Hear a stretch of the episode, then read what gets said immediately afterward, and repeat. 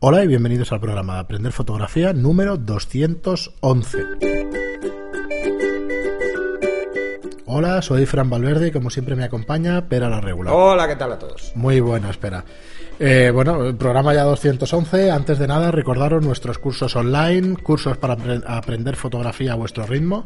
Ya tenemos 11 cursos subidos. El siguiente es el de desnudo artístico, si no lo tenéis ya subido por esta cuando oigáis este programa.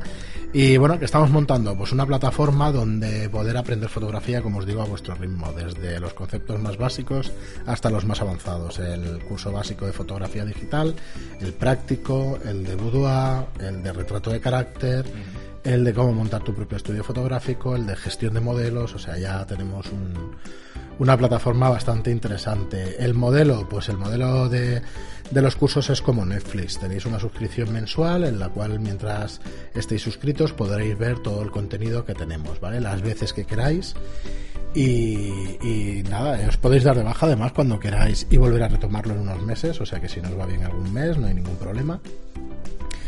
Y bueno, nuestra labor pues es seguir haciendo contenido pues para que sea difícil que, que os desuscribáis, ¿no? Que tengáis ahí una motivación extra de, de querer aprender fotografía, técnica y bueno, y práctica pues, pues cada día más. Y luego también deciros que tenemos un grupo de Telegram donde ya, como os digo, los dos últimos programas tenemos 750 personas aproximadamente, No, perdón, 474. 470, que yo es como algo de Pero vamos, es, un número muy Sí. que estamos dando, pero bueno, igual cuando oigáis esto son 500. Igual son 500, sí. Y bueno, os animamos a que os suscribáis o que os pongáis, que os metáis en el grupo de Telegram. Este sí, totalmente gratuito, igual que los podcasts, que lo serán siempre. Y donde, bueno, se discute de, de fotografía y donde ya van surgiendo amistades y, y vamos teniendo relaciones con Bueno, y se van organizando medio quedadas y eso está muy Efectivamente. bien. Bueno, no perdemos de vista, a ver, el objetivo es hacer, como se habíamos dicho por Telegram y en algún caso aquí en La el podcast, social. sí, queremos montar la red social, ya tenemos dominio, aunque no lo vamos a anunciar. No, todavía no. Y Porque bueno, si no, no me dejaréis en paz con las pruebas. sí. Entonces, eh, en cuanto sepamos fecha más o menos de lanzamiento, os daremos un mail, os daremos un dominio donde os podréis apuntar. Igual hacemos un grupo de 10 beta testers. Es posible porque esto sí que eh, llevará azar, bastante. por sorteo con, con la gente que Ajá. podemos tener más contacto, que ahora mismo es la gente de Telegram. Sí, a ver. Mm, No, yo- no, no lo digo para que se apunte más gente, sino porque es la forma Sí. en la que tenemos más contacto. Ya hemos detectado que hay unas 20, 30 personas hiperactivas en Telegram. Que el no, resto- no activas, hiperactivas. Sabemos que estáis ahí porque en la encuesta, por ejemplo, de cámaras fotográficas, eh, hay el 75% de la gente ha contestado, con lo cual Si es un no porcentaje más- altísimo. No, No. un poco menos, ¿no? Un poco menos. Un poco menos, el Un poco 70% menos. quizá. Pero es una barbaridad. Ahora os lo ¿eh? digo. Es una Eh, barbaridad. Sí, o sea, eh, 470 a 370 y pico, pues es faltan, faltan 90 y... Mira, ha contestado uno. Uno que no estaba antes. Han contestado la encuesta a 376 personas de 475 que hay ahora en Telegram. O sea, hay uno más en Telegram. Eh, así que mm, Sí, es un número bastante alto. Claro, eh, No discriminaremos entre eh, a los de Nikon, no os preocupéis, para, para seleccionar. más será posible. Dice que dice espera que los que faltan, como en el episodio Los que pasado, faltan son todos de Canon. son todos de Canon, está Son claro. todos de Canon. Alguno de porque- Leica, alguno de Leica. ¿eh? Porque los, los de Canon tienen muy claro que la cámara no hace bueno al fotógrafo. Entonces, los de Nikon necesitan una cámara que tenga más chorradas para, para pensar que para Venga, hacer vamos con los comentarios, vamos con las preguntas. de hoy. Evidentemente todo esto es coña, ¿eh? Sí, ya lo sabéis que yo no soy favor. nada integrista. Muy bien, pues Es nada, más, mira. más bien todo lo contrario. A mí Espera. me viene Nikon ahora y me cambia todo el equipo por uno nuevo Por de uno puta nuevo, madre y me cambio, vamos. Y te gustaría, ¿eh? Ya te lo digo yo que te gustaría, seguro. Lo que me costaría un montón son los menús, tú, me vuelvo loco. Cada vez que tengo un, Vari- Es lo que más varía. con Nikon, Es lo que más varía. loco. Los botones varían, pero Y enseguida te luego que cambian el nombre de las cosas. Hay cosas que no se llaman igual. Y eso me despista. Sí, pero bueno, es la costumbre de, de tantos años. ¿Por qué le llaman a FC en vez de servo? Pues mira, porque en Nikon lo llaman continuos, Claro, es que focus, tiene más sentido y en lo del servo. servo es motorizado. Y lo otro Qué palo bueno, es igual, es una Y eso que a mí, banalidad. a mí sí que me gustan las do- los dos sistemas, Bueno, digo bienvenido al grupo de aprender fotografía a Mr. Pues nada, descargados. Caputo. Ah, sí, Se ha apuntado uno que se llama Mr. Caputo. Voy a... Pues un saludo para ti. Vale. Eh, a- descargaos el Telegram si no lo tenéis, es una especie de WhatsApp donde existen pues grupos gigantes. Gigantescos, efectivamente. Es Me lo había dicho Frank que era mucho mejor, infinitamente mejor tiene que WhatsApp. toda la razón. Es mucho mejor. De hecho, Telegram ya tiene sus propios servidores, no te descargas la información en local, en el móvil, con lo cual liberas una cantidad de espacio brutal. Yo los- pero imagínate brutal. con un grupo con tanta gente. Mira, para que os hagáis una idea, en este grupo se han subido 1080 archivos multimedia, que No. me parece una barbaridad. Y además en un Y, mes. y esto en un mes, y son todo fotos, pues todo, todo, todo. Es una pasada. A ver, yo, eh, ya sabéis que algo de marketing, pues. eh, Luego además hay una cosa muy chula que la creó unilateralmente una chica de Telegram, Sí, que es una lista con todos los Instagrams de todos los que están en Telegram.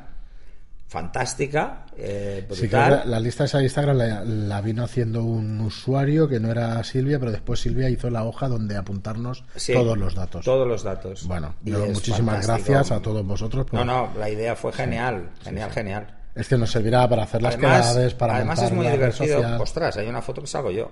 Ah, coño, no la había visto esta. Vale. Eh, eh, además hay una cosa que, que veréis que, que es muy divertido porque eh, se ha creado también como un grupo de personas que hablan de vez en cuando de químico, Sí, que es está muy bien, que además ahí eh, Ya liderando ese grupo está Juan Carlos, ¿no? Juan Carlos Olmos. Que vendrá un día con nosotros. Que vendrá. Un día, un día lo convenceremos para que ¿Se venga y nos hable de sus cámaras. Quedaste hace un par de semanas con él la semana pasada. Ah, Juan Carlos hablo Sí. cada día y Pues a la que venga ahora con el Telegram hablamos cada día, pero hemos quedado Sí, muchas veces. Quedamos ¿cuándo fue? La semana pasada semana con pasada, otro de con otro chico de Telegram y nos fuimos de paseo por Barcelona Con las cámaras. ¿eh? con las cámaras y nos dieron las diez y media de la noche. Porque claro, nos dio por, por pasear y luego cháchara y la cháchara se alargó. Además, eh, estábamos en el momento este en que, que además quedamos a propósito Juan Carlos y yo porque estaban con eso que querían obligarlo a irse fuera y tal. Y ahora está en ese... Y ya lo tiene muy claro, se queda aquí, o sea que... Bueno, pues. Y ya está. vamos- La decisión que sea es la buena. Sí, exacto. Y ya está. La que tomes siempre es la buena. Y cuando la has tomado, la otra no hay ni que darle ni media vuelta. Y la verdad es que el grupo está muy divertido. Ya lo he dicho en otros programas, está muy divertido. Hay bastante buen rollo eh, y está muy bien.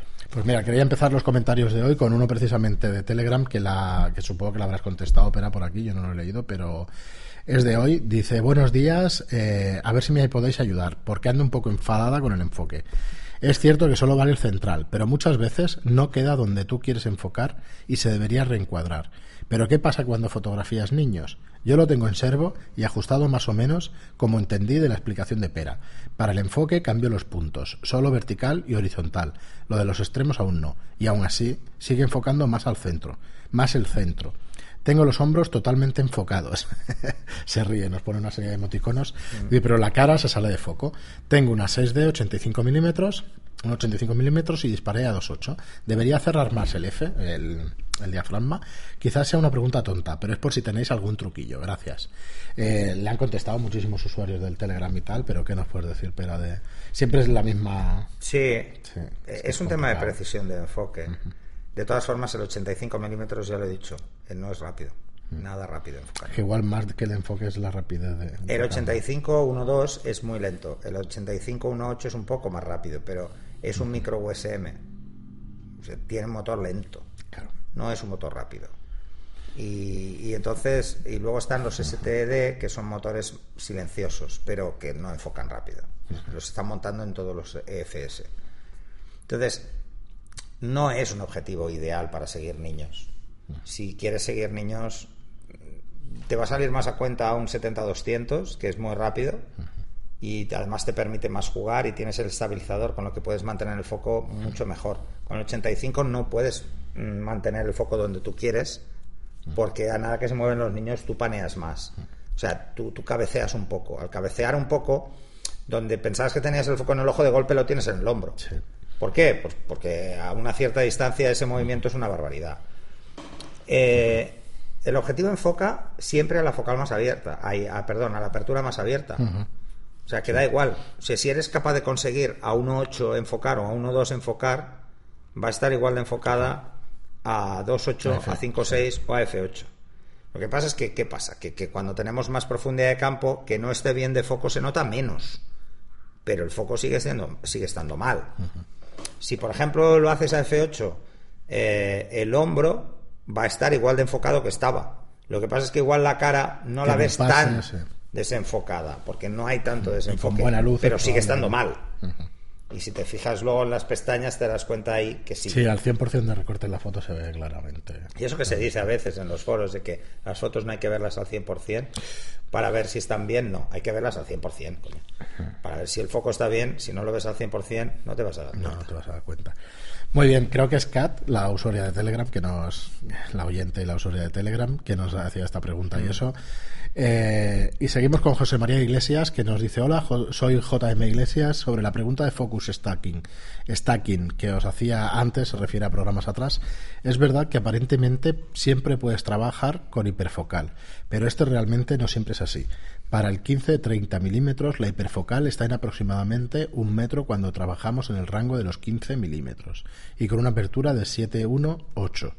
Cuando trabajas en ríos y quieres sacar un primer plano muy potente de una piedra como musgo, por ejemplo, la hiperfocal ya no te vale, ya que el espacio que tienes a tu alrededor no te da para poder componer con esa piedra a la distancia que tú querrías.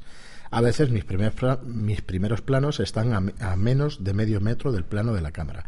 En cualquier caso, y en aquellos momentos que sí puedo utilizar la hiperfocal, me da la impresión de que con esta técnica el enfoque en el infinito o, con, o en otras distancias más alejadas de la hiperfocal no es tan exacto como cuando enfocas al infinito eh, o a esas otras distancias directamente, directamente. Por todo eso, es por lo de profundizar en esta técnica del focus stacking que, que nos decía. Mil gracias de nuevo por vuestros consejos. Un saludo. Sí, claro, siempre tiene sus limitaciones cada una de las. Bueno, hay que pensar que, por ejemplo, eh, lo que estaba diciendo, un 14 milímetros a 2.8, eh, la hiperfocal está a 2,3 metros, o sea, está muy cerca. ¿Mm? Si vamos a hacer ese tipo de fotos con un 14 que tenemos un ángulo muy grande, pues vale. Pero, pero vamos, mm, yo no me obsesionaría mucho por la hiperfocal, salvo para la gente que quiera hacer paisaje. Sí, que y ese tipo caso. de fotos porque sí que es bueno que se tenga más o menos una idea ¿no? de dónde está y estamos hablando en- de, de a 2.8 si nos ponemos a F8 la hiperfocal está a 80 centímetros en un 14 o sea está aquí al lado Sí. ya bueno En pocos casos, igual este del río que dices y tal, pues se notará mucho, pero Sí. en pocos casos en paisaje también estás a, a 80 centímetros. ¿eh? Pero bueno, aunque tengas no, que sacar no, cosas no a estás, plano, o sea, ¿eh? siempre estás ¿Cuál es la ventaja? Que cuando hacemos un tres. paisaje podemos disparar tranquilamente a 2.8 porque no va a haber nada delante de 2 metros. Si el paisaje está lejos, evidentemente. O sea, eh, ahí estamos todo el rato en hiperfocal. Bueno, el tema de, el control o tener más o menos claro qué es esto de la hiperfocal, el que no lo tenga muy claro y quiere empezar con esa técnica, lo ideal es que se baje una, una app de DOF, de, de Popfield, que hay mil, que se la baje y que así pues juegue un poco y tenga claro pues cuatro números antes de empezar a hacer fotos y a partir de ahí todo será más fácil. Muy bien, y seguimos con Reinaldo que nos dice, hola pareja, sin menoscabar ninguno de los cursos, cada uno tiene su público y siendo más de retratos, precisamente estoy acabando un proyecto de retrato de carácter con el que llevo meses, me ha gustado este de Boudoir mucho más. Mercedes fantástica, Hypera en su línea, incombustible. Claro que al ser quinto mío todavía guarda energía, jajaja. ¿Así? Eh, ¿Somos sí, la quinta? dice, más en serio, eh, más en serio, ya no es las explicaciones más o menos extensas, sino el montón de tips, consejos que vienen muy bien desde ideas sobre iluminación como la dirección a la modelo, etcétera. Además, en el tema de edición, aún con ganas de que estuviese más coordinando la inserción de las fotos, mucho mejor que en otros, este me parece mucho más redondo. Enhorabuena. Eh, Gracias. PD, postdata, para los jóvenes, quinto es el novato en la mili. Quinto mío sería la promoción reemplazo siguiente. Eh, ¿De, qué año. ¿De qué año es? ¿Lo dice? No lo dice, no lo dice, no lo dice. Se queda aquí. Yo soy del 67. Así que Llevas pues ocho años, yo pensaba que era, que era un poco más, joder. Ya me voy acercando, ¿eh? Ya algún día te pillo. es que yo, yo empiezo ya a ya te restar. pillo. Empezaré a restar. O sea, el año que viene seré del 68. Y así.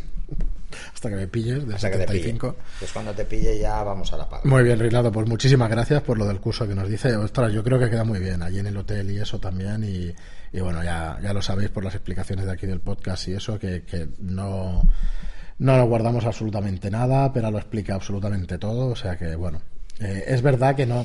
Es un tema de filosofía, ¿eh? Sí, creo yo. Pero que quiero decir que los cursos sí que tenemos un poco de guion y eso, pero claro, luego eh, es un poco dinámico, orgánico, como lo queráis llamar. Eh. Quiere decir que es una sesión prácticamente completa la que ibas haciendo. Cambia un poco, no estás haciendo fotos perfectas porque lo que te centras es Hay una cosa que además quiero deciros. Eh, ayer, por ejemplo, cuando grabábamos el de desnudo, en una sesión de desnudo, igual que en una sesión de boudoir, hay que estar muy concentrado por lo que se está haciendo, ¿vale? Y si te estás explicándonos. Eh, igual que en cualquier tipo de sesión, en retrato, en moda, da exactamente igual. Si es más difícil de lo que parece estar explicando y al mismo tiempo intentar hacer buenas fotos, es muy complicado. Eh, por ejemplo, en un curso es diferente porque hay tiempos muertos. O sea, yo puedo hacer una foto tranquilamente, hacer la foto y luego enseñarla pero aquí tengo que estar pensando constantemente qué voy a hacer en el, en el segundo siguiente. No sé, lo sé. Con la modelo o con la explicación. Acabas muy cansado eh, física muy cansado. Tú lo has visto ¿eh? ayer. de verdad que, bueno, ayer fueron un montón de horas. Es que, son, es que es demasiado. Es que estuvimos como, ¿cuánto? ¿Seis horas? Seis, siete horas, sí, claro. Todas son con explicación. Algunas de las cosas, y cuidado, o sea, que son de, del tirón. Y hay cosas que repites. Entonces tienes que estar concentrado en lo que dices, concentrar la modelo, concentrar la cámara, ostras. Y luego además, claro, era la primera sesión con esta modelo. Entonces, ¿cuál es el tema? Mm, la conocíamos porque habíamos hablado, habíamos hecho la entrevista incluso y tal, pero había que hacer pruebas. Un encanto, Joana, ¿eh? muchísimas gracias. encantadora. Nos acompañará, ¿no? En otro sí, sí, haremos más cosas con ella. Eh, y además os la presentaremos con alguna foto del, del, del curso. Mm. Y mm, que sepáis esto, ¿eh? A veces, a veces es más complicado de lo que parece, hmm. pero sobre todo por esto, porque los que hayáis visto los cursos, los cursos son sin cortes, o sea, los capítulos no cortamos. Prácticamente. Hacemos capítulos de tirón. Bueno, prácticamente no. en el de Buda hacíamos capítulos de 30 minutos de tirón en el de desnudo ayer hacíamos de 15 minutos de tirón. Es muchísimo. Porque quería hacer más ejercicios diferentes. es que hoy lo editábamos. Hay un capítulo que es de 8 minutos. Ostras, parece muy corto y tal. Pero es que ha salido la foto a la primera, no a la segunda. Pero ha salido perfecto. ¿Qué, más queremos hacer de, explicación de un ejercicio que está explicado? Por eso os decía yo en el programa pasado. Sí, bueno, eso nos pasa cuando hago saltos, ¿no? Estoy tan acostumbrado a hacer saltos de danza que, me salen, foto a la que me salen a la primera. Y se van a pensar los alumnos. Digo, se van a pensar que está cortado y que he metido la foto. Se van a pensar que ellos a la primera van a clavarla, ya verás. No, cuando hemos hecho un curso aquí, cuando ¿eh? hicimos el de, el de eh, Motion aquí, la verdad es que si lo tienes claro, lo a la clavas. pero luego tuve que hacer con muchos alumnos aquello de cuando yo te apriete, tú disparas. Cuando te apriete en el hombro, te dispara. Y se nota. y se nota, ¿no? Entonces, al final le coges el truco, es como todo, ¿no? Pero es lo que decía ayer en el curso. Si ya está el ejercicio, ya tengo el salto que quiero, ¿para qué voy a cansar más a la chica haciendo más saltos que no van a servir de nada? Igual sí que consigo un salto muchísimo mejor luego, pero tiene sentido.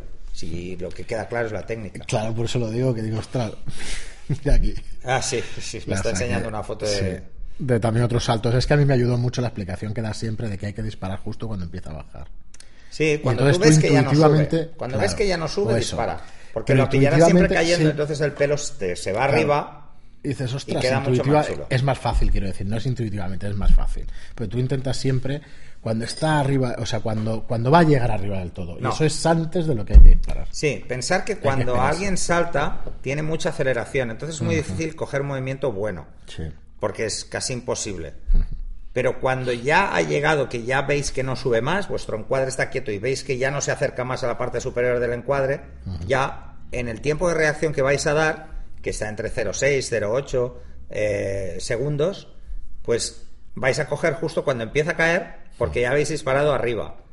Y cuando empieza a caer, el pelo sube, la ropa se mueve más, porque en aceleración no, porque provocamos que se enganche la ropa, en cuenta, el pelo. Tenerlo en cuenta que realmente, ostras, hay una diferencia brutal. Bueno, el de desnudo lo explico otra vez, ya lo explicamos en uno. Pero en este se ve más claro, que es el momento ideal, porque además lo hemos hecho con una tela. Sé que hay muchísimos de vosotros que os veis todos los cursos de pe a pa, pero yo creo que habrá que irlo repitiendo porque a la que haya 20 cursos, mmm, poca gente se va a poder ver, cuando empiecen nuevos, poca gente se lo va a poder ver todo. Por bueno, en este lo que hemos hecho, ese ha sido además diferente, sí, lo hemos hecho diferente este curso, para, para el que no lo sepa, tiene una presentación clásica en la que yo hablo durante unos minutos. Luego una presentación formal en cuanto a aspectos tanto técnicos como psicológicos de una sesión de desnudo, donde como no podemos hacer todos los ejercicios porque si no sería un curso muy largo y es imposible de gestionar, explico otros ejercicios de iluminación con otras fotos de desnudo para que lo veáis. Y luego empezamos con los ejercicios. Y al acabar los ejercicios, hacemos un repaso de las fotos que hemos hecho y editamos algunas fotos. O sea, es un curso diferente. Muy bien, y seguimos con Editamos con Lightroom y Photoshop, ¿eh? ya lo veréis. Sí, con los dos. DM Foto nos dice, muy bueno el curso, el de Boudoir. Había intentado alguna vez este tipo de fotografías con flash y habían salido, hablando mal y pronto, una mierda. Ahora tendré que Tendré que poner lo del, lo del explícit aquí en el iTunes. Y ahora me di cuenta de que era porque no lo había hecho rebotando el flash, sino directo contra el motivo. Por muy grande que fuera el modificador, el efecto flashazo era muy evidente y las sombras generadas feísimas. Lo que no termina de quedarme claro es cómo conseguir no apagar las luces ambientes, por ejemplo las de las lámparas de noche, al usar el flash. Eso es algo que siempre me sale mal.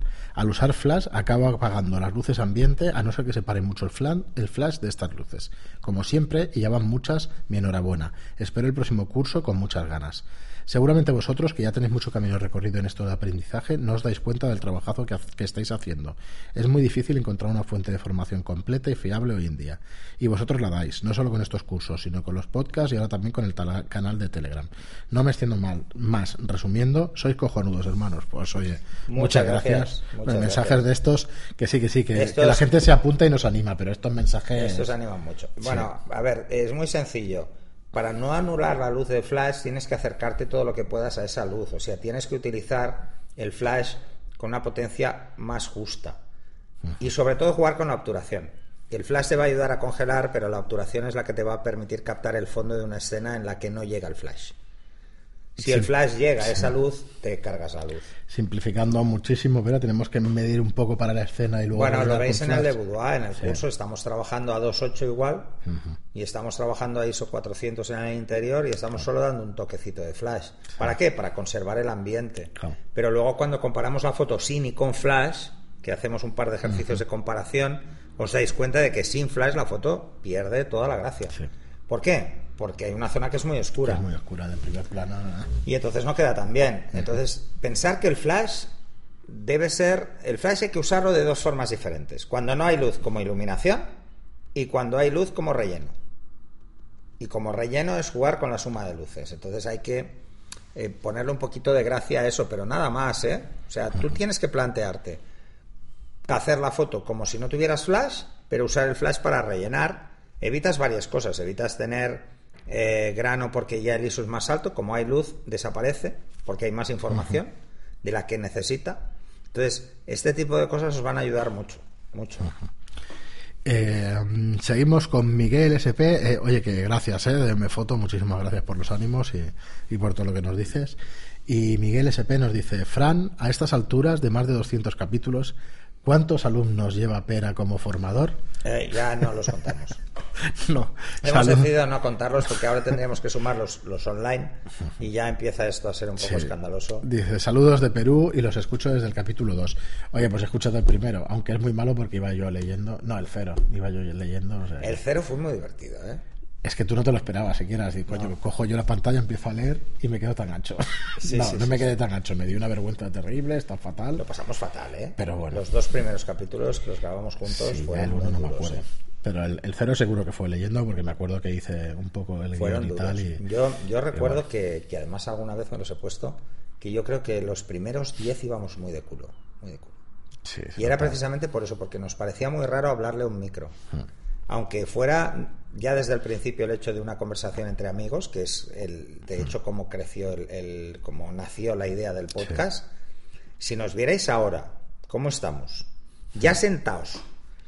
¿Y cómo estábamos entonces? Que estábamos tensos, tensos. Y tenemos que acostumbrarnos. Enganchados al micro ahí, porque a ver bueno, yo siento, espero que se oiga un poquito mejor en estos últimos programas. Siento todos los problemas de audio, ya sabéis que son culpa mía. Pero bueno, ya me diréis, hace tiempo que no Las toses son culpa mía, menos cuando te da por toser a ti, que, ya has tosido un par de veces, ¿eh? o sea, y yo llevo unos cuantos sin toser. Esto es aquí al lado con el Es muy fuerte, ¿eh? Es muy fuerte, pero bueno, va. Eh, Vivelar, que es un habitual, mm, nos dice, estoy con pera, mejor leer el manual y preguntar lo que no se entiende bien. Gracias por cierto trabajo y, los, y por los cursos online. Nada, gracias a ti por seguirnos. Gracias. Lo del manual ya sabéis que es un clásico aquí, que hay que leerse el manual de las cosas, que para eso se hace y para eso, bueno, os va a resolver una serie de dudas que, que son muy tontas y realmente es verdad que, que un manual deberíamos todos leernos los manuales de los aparatos que utilizamos, no solo de las cámaras. Y Pablo García nos dice, hola Frank, hola Pea, una preguntilla. Lo de tener punto, un punto fijo para la cámara al enfocar y reencuadrar, ¿dónde exactamente apoyas la cámara? Sé que, que, habéis hablado de ello varias veces, pero es algo que siento que no he entendido al 100% aún. No sé si lo hago bien. Por otro lado, no sé si habéis tocado alguna vez el tema de la fotografía infrarroja, pero me parece muy vistosa y estaría bien oíros hablar de ello. Muchas gracias, seguid con el buen trabajo que hacéis. Saludos. Pablo se refiere a eso. Sí, al, al a ver, eh, ¿cómo tú pones el visor normalmente? Eso es el apoyar el, al principio de la cámara. ¿no? Exacto. Uh -huh. O sea, ¿cuál es tu postura para tener el visor bien anclado entre el arco ocular y la nariz? Uh -huh. Esa es tu postura. Esa es la que no debes cambiar. Uh -huh. Si tú tienes esa postura y tu, tu cabeza recuerda esa postura, uh -huh. la recuerda porque lo haces cada vez. Si tú lo que haces es interiorizar esa postura, o sea, fijarte, y tú pones la cámara, la pones entre el arco ocular y la nariz, la enganchas bien en esa esquina, y luego mueves toda la cámara, no, cuando no vuelvas, volverás exactamente siempre al mismo sitio. O sea que porque cuando... es tu lado, es tu postura cómoda. Lo que debes procurar en el enfoque reencuadre es no mover nada la cabeza, porque si la mueves hacia adelante o hacia atrás, variarás la distancia de enfoque. O sea, que este, colocas la cámara en el, en el ¿En ocular, esa zona, en esa aquí zona hemos hecho un... y has hecho, sí, el, el Yo aquí he hecho una, una, vez un ejemplo que fue cerrar los ojos. Sí, o sea, enfocar, cerrar los ojos, mover la cámara, volver al mismo punto, disparar y estar clavado al foco. Además hicimos la prueba creo que a 2.8 o algo así, que, para que se viera que no era un tema de profundidad de campo. O sea, eh, de verdad, es solo práctica, no es nada más. O sea, no es una técnica dificilísima para nada. Lo que os puedo decir que quizá del alumno en este sentido que estoy más orgulloso es de Mauro. Es verdad. Que siempre lo dice que lo hace. Siempre aunque... lo dice. Lo hace aunque no haga falta. Sí. O sea, le digo, pero si las personas están a 20 metros, no hace falta hacer esto. No, pero da es igual. que ya ha entrado en la dinámica de enfoque y reencuadre y la esclava, os puedo garantizar que la esclava todas. Sí. Dice Zapping de Informática, hola Pablo, se lo, contesta al, al, anterior oyente. ¿Cómo Dice, se hace en su web de informática? O sea, te vas poniendo juegos a saco, programas a es saco. el nick que tiene, mola, ¿eh? Mola. Sí. Dice, hola Pablo, en su web si te suscribes te dan acceso a un vídeo donde Pera lo explica magistralmente. Yo ah, tampoco sí. entendía lo de enfocar y reencuadrar. Con el vídeo me quedó muy claro y con el vídeo me quedó claro. Eh, bueno, es un vídeo que tenemos ahí en Studio Lightroom donde... Si pedís información de cursos os llegará, ¿no? Eh, cuando te suscribes a ese tengo que quitar la pantalla que aparece porque es súper intrusiva pero bueno es que es la manera de que, sí, de que, de que la se gente vea. sí de que se vea y que se consigan mails digamos a la derecha para quitar de hecho, si picas en cualquier otro sitio la pantalla desaparece, pero claro, si no lo sabes, pues bueno, es algo intrusivo y a ver si lo puedo mejorar un poco. Eh, sí, es verdad que en ese vídeo está bastante. es, es, horrible, eso, muy eso molesto, es horrible. pero bueno. Tipo banner neón asqueroso. Eh, y por último, eh, el comentario de Xavier, la pregunta de Xavier, dice, buen día, Fran y Pera y compañeros de este grupo de iVox. Tengo una pregunta para Pera sobre el uso de los espectrómetros como el Seconic C700 700 Spectromaster. Si bien para medir el color sobre la iluminación artificial debe hacerse apuntando hacia la luz incidente, que es pues por ejemplo el flash, me pregunto en el caso de medir la luz natural si debo medir apuntando hacia el objeto que fotografiaré o bien debo medir desde el objeto hacia la luz que le incide, desde la cámara al sujeto. Si es un espectrómetro tienes que hacerlo eh, desde donde está el motivo, igual que un fotómetro. Pero un segundo, acabo... Para, y... para medir la luz que incide. No la que refleja el motivo, porque la, la que refleja es no que te la, va a dar el color. Correcto. La primera pregunta que es si es lo mismo un espectrómetro que un fotómetro, porque supongo no, que no. Un espectrómetro es para medir la temperatura de color. Vale, es un colorímetro. Es un colorímetro. Vale. Sé lo que bueno, es un colorímetro. Ojo, hay gente que llama espectrómetro también, porque, pero claro, normalmente si hablásemos de lux, no Ajá. hablamos de lux, no. hablamos de, de F. Sí, normalmente no. Vale, entonces yo lo veo más como colorímetro. ¿Los lux son igual que los lúmenes de los proyectores o no tiene nada que ver? Espera. Mm, no, no es exactamente lo mismo. No. Eh, los lux son, son antorchas de aceite. Vale. ¿Vale? Porque esa es la base, si no recuerdo mal. Hostia, es que esto me queda súper lejos en el tiempo. Esto de no preparar las preguntas. No, claro, tiene, tiene la putada. Eh, hostia, Es que yo ¿estamos diría en que- horario infantil? No. Eh, sí, sí, estamos. No, porque va a salir a las 7, ya están para el colegio. Bueno, total. Que, ¿Dónde que es diferente o es lo mismo. Hostia, ahora tengo un- una duda Bueno, existencial. ya lo miraremos. Pero bueno, el espectrómetro lo que hace es analizar el espectro de la luz. O sea, las ondas, lo que son las ondas, Sí, medirlas. y ya está. O sea, lo que pasa es que, bueno, no se le llama así a ninguno de los dos. Yo había escuchado colorímetro, espectrómetro, Pero no sabía. colorímetro es... eh, A ver, si es un colorímetro, hay que hacerlo como luz incidida. Y si es un fotómetro, hay que hacerlo como luz incidida. No tiene sentido hacerlo como luz reflejada porque eso ya lo hace la cámara. Claro. Dice, y en tal caso debe apuntar al sujeto o da lo mismo porque el espectrómetro en todo caso pudiera coger la luz ponderada o matricial. Porque no tengo claro si cogen luz puntual, ponderada o matricial. No. Claro, no lo cogen. No, ninguno de esos. O sea, lo que va a hacer siempre es lo mismo que un fotómetro, es una media. Es una media, hace la media. En la media en la otro, en la, digamos, esfera. en la esfera. Si la esfera está abierta, hace la media en esos 180 grados, bueno, en esa semiesfera. Bueno, igual te confunde un poco que la esfera se puede quitar y entonces sí que es más No, puntual. si tú quitas, no, Sí. no es ¿Qué puntual. Es para medir superficies planas. Vale. O sea, Vale, cuando vale, tú correcto. escondes la esfera, lo que haces es medir una superficie plana. Quieres que toda la luz que llega en línea recta la mida. Que no haga medias. En línea recta, pero no te medirás la de los lados, claro, porque no. No te haga medias, solo coja el centro. Vale. Eh, Por lo tanto, eso sirve para hacer una medición de un cuadro. Por ejemplo, si queremos hacerle fotos a un cuadro, Vale. poner la esfera es absurdo. Claro. Porque si iluminamos un cuadro a 45 plano. para que no haya reflejo, ¿vale? No tengamos reflejo en un cuadro, imaginaros que es un sí, óleo. No queremos porque el 45. reflejo va a ir en el lado opuesto. Eh, si lo pongo a 45, solo voy a iluminar la mitad de la esfera. Pues se ponen 2 a 45, ¿no? Para iluminar. No, no, no hace falta. Puede ser así, ¿eh? Ajá. Puede hacer. Depende Del de tamaño, inversa, cuánto esté de lejos, cómo sea de grande la fuente, Del etcétera, tamaño del etcétera. cuadro, el tamaño de la luz. Eso es. Entonces, si lo pongo con la esfera fuera, va a coger la media de toda la esfera. O sea, solo va a ser el 50% va a estar en sombra y el otro 50% en luz. Vale, a ver si Si me- en la zona de luz da F8 y en la zona de sombra da F4, hay dos pasos siempre, ¿qué va a pasar? Pues que la media va a ser 5 o 6. Cinco o seis. Entonces, ¿qué va a pasar? Que en la zona que hay más luz va a estar quemada.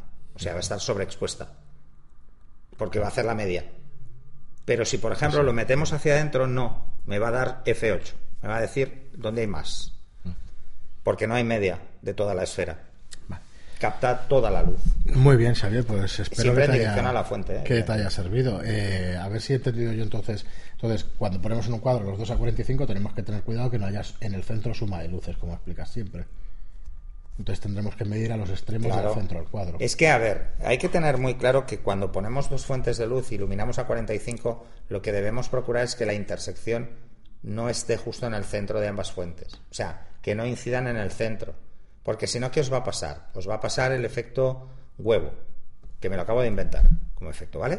Es vais a ver una zona central que tiene un paso más y los laterales que tienen un paso menos. Claro. O sea, en el centro vais a tener F11 y en los lados F8. Y eso queda feo de narices. Imaginaros un fondo blanco muy grande, una persona en el centro, pues tendréis como una viñeta enorme alrededor porque hay un paso de caída. Si queréis realmente iluminar con dos fuentes de luz, debéis evitar la intersección. Que en los dos lados de F8, que en el centro no de F8, pero el ángulo lateral dará 5,6 más el 5,6 de la otra fuente, en el centro también tendréis F8. O sea, si ponéis dos fuentes de luz, deberéis medir una zona más amplia porque si no os pasa esto, el efecto, efecto óvalo que hace la luz, porque la luz al final llega a ser un... se expande como un cono, aunque la fuente sea cuadrada, tarde o temprano acaba siendo un cono. Muy bien, pues hasta aquí el programa de hoy. Eh, muchísimas gracias por vuestras preguntas, que la verdad es que no acaban, incluso teniendo temas de Telegram y eso. Eh, Eh, Pero bueno, esto del espectrómetro ahora me ha dejado un poco mosca. Porque Bueno. tengo, tendría que mirarlo, pero bueno. Ya lo miraremos. eh. Muy bien, Vera, pues nada, muchísimas gracias, como os digo siempre, por estar ahí. Muchísimas gracias Claro, por las si fuera un preguntas. espectrómetro de masas es otra historia. Vas a estar un rato. No, voy, Después. voy a hacer, oye, voy a hacer una pequeña consulta. Venga. Porque... Bueno, como os digo siempre eso, mientras lo buscamos, que muchísimas gracias por los por las reseñas de cinco estrellas, por los comentarios y los Es que un espectrómetro es otra cosa, ¿eh? ¿Mm? No, no, claro, no, no, es que estamos la espectroma... No, porque es para medir el espectro de la luz. Eh, ¿Y eso, no son los colores? Mm, Sí, en parte. Pero no es exacto. Sí, en parte. Pero el espectro de la luz nos da, nos da mucho más amplio.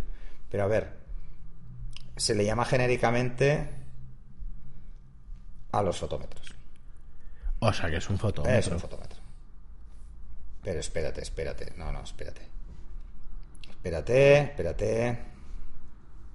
Que tenemos aquí otra cosa.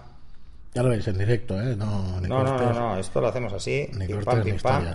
Por el precio que tiene, esto no es un fotómetro. Vale. Eh, a ver, porque he cogido, eh, he, cogido el Seconic, el Spectromaster, que es un espectrómetro, Sí, ese es C700. que nos da además las curvas, el 700R, que nos da las curvas además por cada canal, joder, qué barbaridad. Eh, focos, flashes, todo lo que tú quieras. Además lleva Pocket Wizard, eh, luz incidente hasta 270 grados. Bueno, De todas formas, no varía por lo que estabas diciendo de medición hacia un lado o hacia otro. Al final, a la incidencia Estamos hablando que, mira, que el 700 vale 1.400 libras. O sea, estamos hablando de unos 2.000 euros. 1.800 euros, aproximadamente. Eh, pero no explica nada.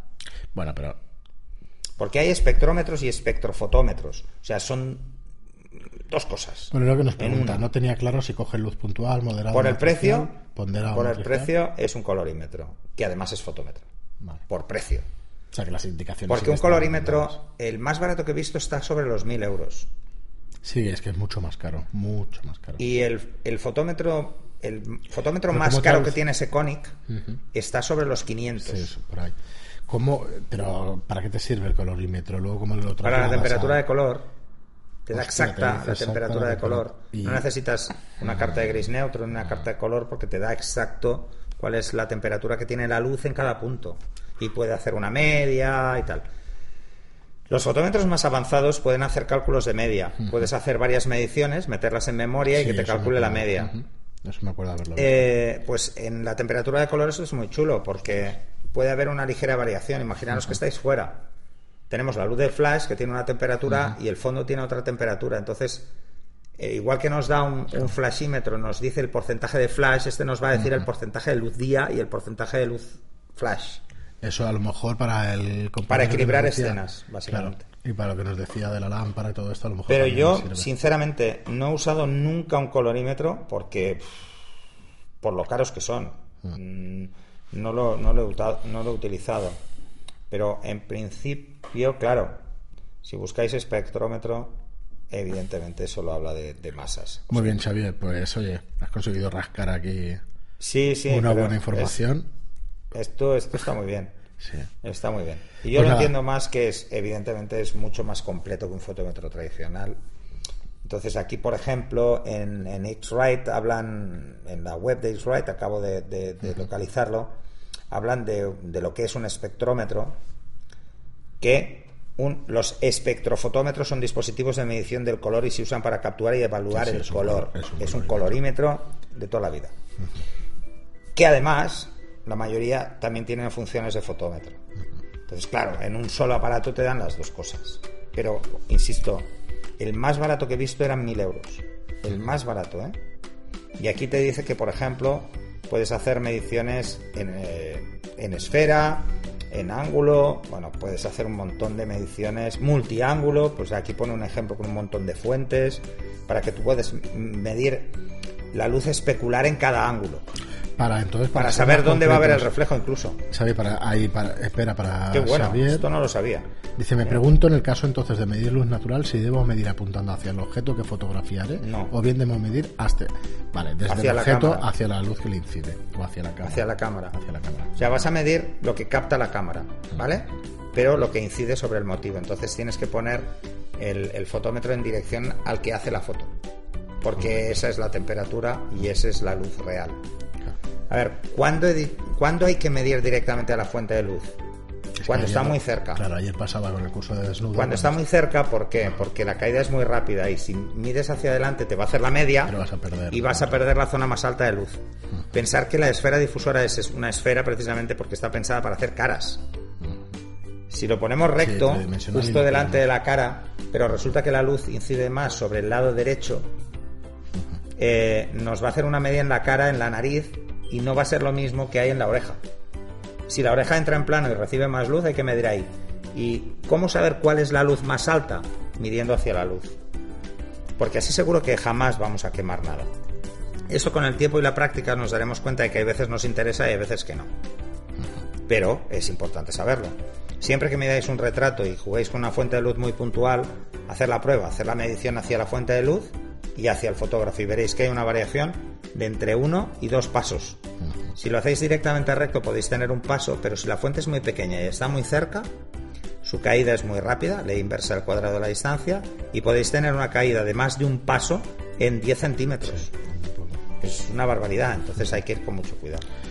Muy bien, Pera, pues lo dicho, muchísimas gracias por estar ahí. Hasta aquí el programa de hoy, el 211. Y nada, esperemos que estéis ahí en el 212. Hasta el próximo programa. Hasta el siguiente.